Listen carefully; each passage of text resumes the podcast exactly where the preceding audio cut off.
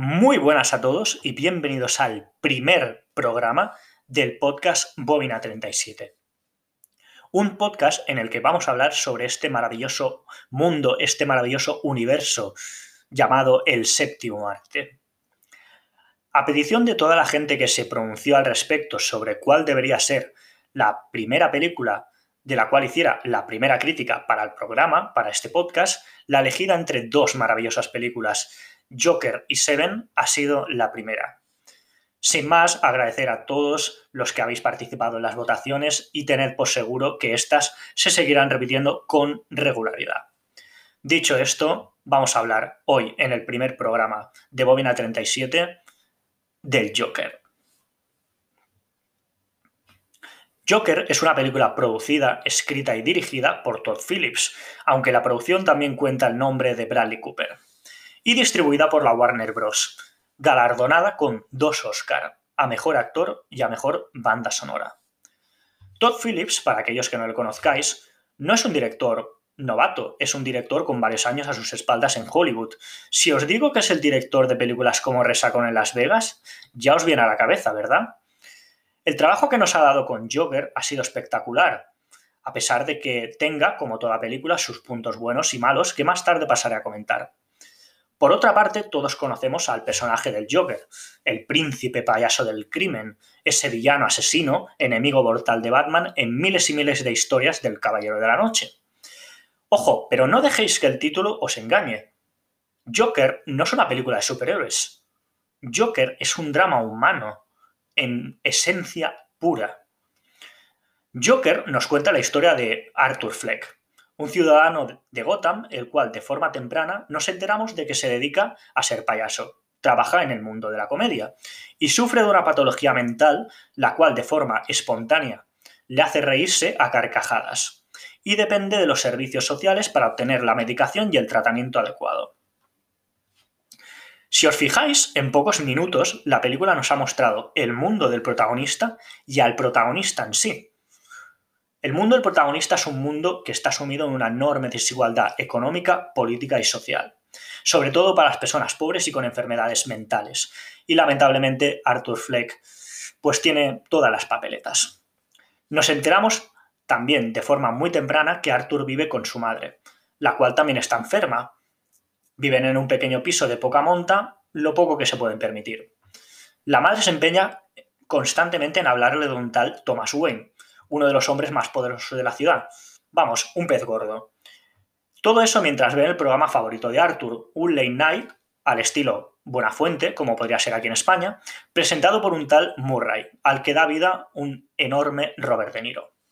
La película sigue avanzando hasta que un compañero de trabajo de Arthur, vista la situación de caos a la que se está viendo sometida la ciudad, le da una pistola con la premisa, con la excusa de que así puede defenderse de todos estos disturbios. Más tarde, con dicha pistola, Arthur perpetra un tiroteo en el metro, acabando con la vida de varios adolescentes abusones. Ya tenemos, pues, chicos, la atmósfera, el protagonista y el detonante de la película, presentados en un espacio de tiempo muy corto. Vamos a ver qué sigue. La vida ordinaria de Arthur volverá a verse truncada cuando en un espectáculo realizado para niños enfermos se le caiga la pistola en mitad de la sala, haciendo que Arthur pierda su empleo. Poco después descubre que su madre está en sus últimos días. Arthur descubre una carta escrita por esta a Thomas Wayne, en la que la carta comenta que Arthur podría ser el hijo ilegítimo, el hijo escondido, de una relación extramatrimonial del señor Wayne a lo que hace un intento de ir a hablar con él a su mansión, pero acaba encontrándose, en vez de con Thomas, con su hijo Bruce y con Alfred. Bruce Wayne, todo el mundo a estas alturas ya sabe que es Batman. Con persistencia consigue hablar finalmente con Thomas Wayne y le comenta de cara a cara si alguna vez tuvo una aventura extramatrimonial con su madre en tiempos pasados, a lo que Thomas le responde con desprecio y superioridad, terminando por darle un puñetazo. En busca de respuestas a su verdadero origen, Arthur decide robar un informe sobre su madre para acabar descubriendo que efectivamente no es su verdadera madre, sino que fue adoptado por esta. Y Thomas Wayne había usado su influencia para inventárselo todo y esconder dicho informe. Trastocado por todo lo que le ha sucedido en los últimos días y en un arrebato de ira, decide asesinar a su madre y seguir con su vida normal. Su vida da un punto positivo cuando Murray, el hombre al que tanto admira, le invita a participar en su programa como invitado tras ver un monólogo de Arthur en un bar. Antes de presentarse al programa, Arthur perpetra otro asesinato más, matando a sangre fría a un antiguo compañero suyo de trabajo. También, de camino al programa, consigue burlar a un par de policías los cuales estaban investigando todos los casos de asesinato de Arthur. Antes de hacer su aparición en el show de Murray, le pide con especial entusiasmo que le presente como Joker. Esto nos deja claro, tanto al espectador como a los propios personajes de la película, que Arthur Fleck ya no existe, sino que ahora solamente existe Joker. Una vez en directo, asesina a Murray, acusándolo de ser una más de todas esas personas las cuales se han reído de él, y tras admitir que efectivamente él cometió los asesinatos del metro. Tras esto, la violencia se desata en las calles de Gotham por parte de todos los seguidores del Joker, los cuales le ven como una especie de mesías del anarquismo. Dicha violencia se salda con las vidas de Thomas y Martha Wayne, los padres de Bruce, en una escena, chicos, que ya forma parte de la cultura pop. La película termina con Arthur siendo ingresado de nuevo en un centro psiquiátrico, hablando con la psiquiatra y comentándole que todo le recuerda a un chiste, pero un chiste que ella no va a entender.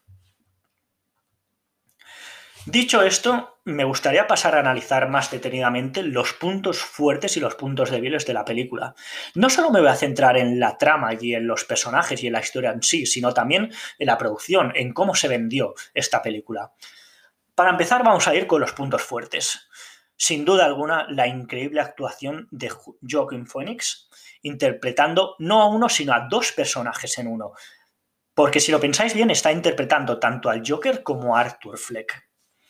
El segundo punto fuerte que le veo a la película es el increíble uso del color, el vestuario y la escenografía para tratar la evolución, ya no solo física, sino psicológica, del protagonista. Si os dais cuenta, cuando él es Arthur, cuando es Arthur Fleck, antes de que todas esas cosas malas le ocurran y decida convertirse en Joker, la paleta de colores es una paleta fría. La escena en la que sube las escaleras de camino a casa lo hace con con pesadumbre, lo hace con pena, lo hace con...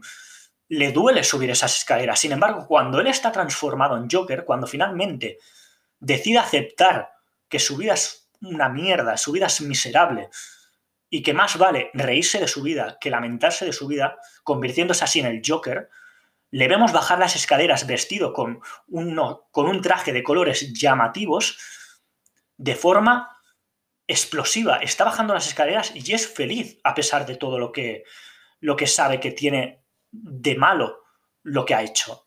Y sin embargo, lo vemos como un nuevo personaje. Viste de manera diferente, habla de manera diferente, se relaciona con las personas de manera diferente incluso. El tercer punto, y creo que este ha sido un punto muy criticado, pero a mí me gustaría defenderlo a capa y espada, es la desvinculación de la historia a los cómics de Batman.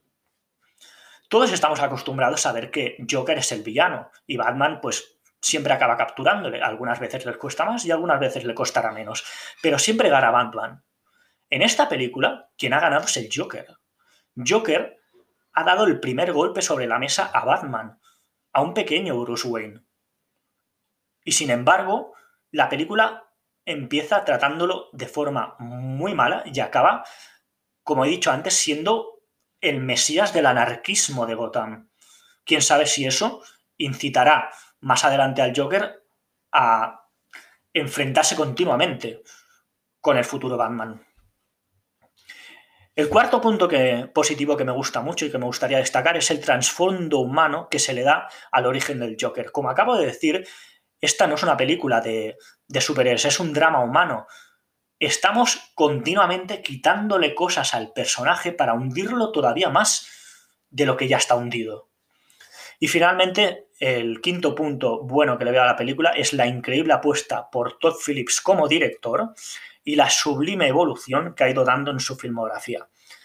He dicho anteriormente de que Todd Phillips es un director que había hecho la trilogía de Resacon en Las Vegas, pero en los últimos años había hecho películas ya no de humor, sino más tirando a humor negro, a humor satírico, a humor sarcástico, retratando ciertos aspectos de la sociedad, eh, la adicción a las drogas, eh, el narcotráfico, el crimen policial, las cuales, sin ser completamente destacables, han sido películas que han dejado claro la evolución del director a lo largo de su filmografía. Vamos ahora a pasar a comentar los puntos malos. El primer punto malo es que la cinta deba tirar por un uso del fanservice sencillo e intuitivo, como por ejemplo la muerte de los padres de Bruce Wayne, que todos en algún momento, visto los disturbios que había en la película, sabíamos que una subtrama de la película podía tirar por ahí, por la muerte de los padres de, de Bruce Wayne, haciendo así que Bruce se convierta en Batman. Y también que la historia transcurra en Gotham. Gotham, en la película del Joker, perfectamente puede haber sido el Manhattan, puede haber sido Nueva York, puede haber sido el Bronx y no hubiera pasado absolutamente nada. ¿Qué pasa? Que han querido ser, dentro de lo que cabe, fieles al origen del personaje, al origen de la historia, ya que recordemos que todo viene de los cómics de DC, y han dicho, pues en vez de ambientar la película en lo que vendría siendo un Bronx, un Manhattan, eh, un Brooklyn, un Nueva York, vamos a ambientarla en Gotham. Así la gente pues identificará que todo ocurre dentro de un universo ficticio. El segundo punto que, negativo que quiero destacar es que el toque anárquico del personaje, un poco también la vestimenta de Joaquín Phoenix como el Joker en la película, no vamos a negar que están basadas en gran parte en la actuación de Heath Ledger en la trilogía del Caballero Oscuro de Christopher Nolan y también en los cómics de la etapa más clásica de Batman. El tercer punto negativo es que sinceramente creo que el Oscar a Mejor Banda Sonora le viene muy grande a esta película. De las nominadas, tengo que decir que no era ni de lejos la mejor banda sonora que nos han brindado en esa gala, ese año de cine de Oscars. El siguiente punto es que la estrategia de marketing que se le dio a la cinta, calificándola como cine de autor Veamos, una película con 55, repito, 55 millones de dólares en presupuesto de publicidad, ¿es una película de cine de autor? Dejo unos segundos para que lo penséis. Obviamente no. 55 millones de dólares en publicidad no lo tiene una película de cine de autor o de cine indie, de cine independiente, llamarlo como queráis. simplemente no lo tiene. No es una película de cine de autor, es una película completamente comercial.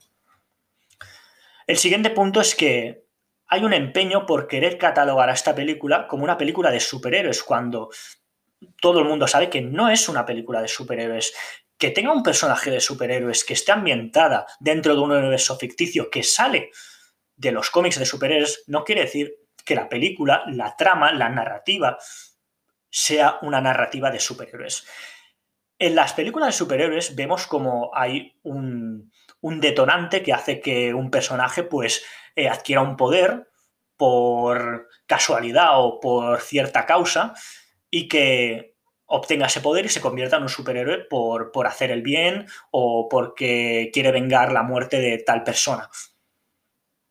Pero en el Joker eso no ocurre. Finalmente, la subtrama amorosa no me gustó nada en la película. Se notaba un montón, al menos a mi parecer, sinceramente os lo digo, que todo era fruto del trastorno mental de Arthur.